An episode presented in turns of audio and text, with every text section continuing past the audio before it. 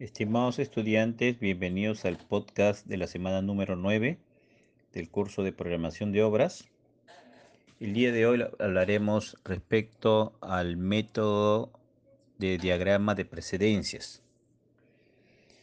¿Qué características tiene este diagrama para lo que es programación de obra? Hay que establecer que el diagrama de precedencias también se le conoce como el diagrama de actividades en los nudos. Eh, esto significa que este es un diagrama muy diferente a lo que es el diagrama de flechas. ¿ya? Es muy diferente al diagrama de flechas. Como su nombre lo indica, para el diagrama de precedencias, las actividades se encuentran acá ya en los nudos, o en los eventos, o en los nodos. Y se realizan por líneas de enlace. Acá desaparecen las flechas, acá solamente hablamos de líneas de enlace, los cuales ¿no? Eh, reúnen las actividades en los nudos. En este diagrama desaparecen las actividades ficticias. Ya no existen las actividades ficticias en el diagrama de precedencia, pues ya no se presentan dificultades en la identificación de las actividades. Los métodos de ordenamiento para este tipo de diagrama de precedencias son básicamente dos el LPU o el llamado línea punto unión y el diagrama Fondal.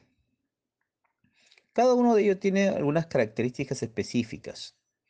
Por ejemplo, en el diagrama LPU, en el diagrama LPU eh, se incorpora el número, el número del nudo, así como una iniciación adelantada, una terminación adelantada y externamente se incrementa, se incorpora una iniciación tardía y una terminación tardía.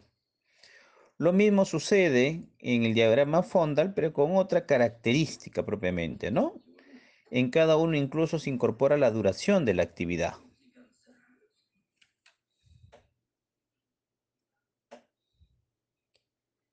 En el diagrama de precedencias, al igual que el diagrama de flechas, las actividades en este caso se encuentran en los nudos, como ya señalamos. También tienen las mismas características, también se enumeran de izquierda a derecha y de arriba hacia abajo. Contemplan igualmente un evento inicial y un evento final en la red, ¿no? O sea, reúnen muchas peculiaridades, muchas particularidades similares con el diagrama de flechas, pero con algunas modificaciones.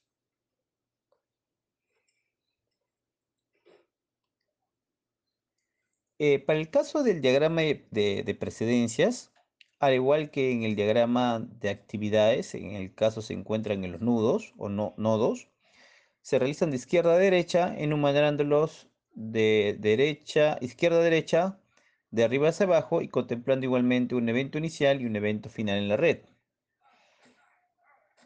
Como señalamos, acá se utiliza la línea de enlace y la unión de nudos, donde se incorpora tanto la numeración del nudo como la identificación de la actividad. Muy bien, estimados estudiantes, eh, analiza el presente podcast, investiga más sobre diagrama de precedencias, eh, las aplicaciones que pueda tener y complementa el análisis narrativo, evaluación de la presente semana.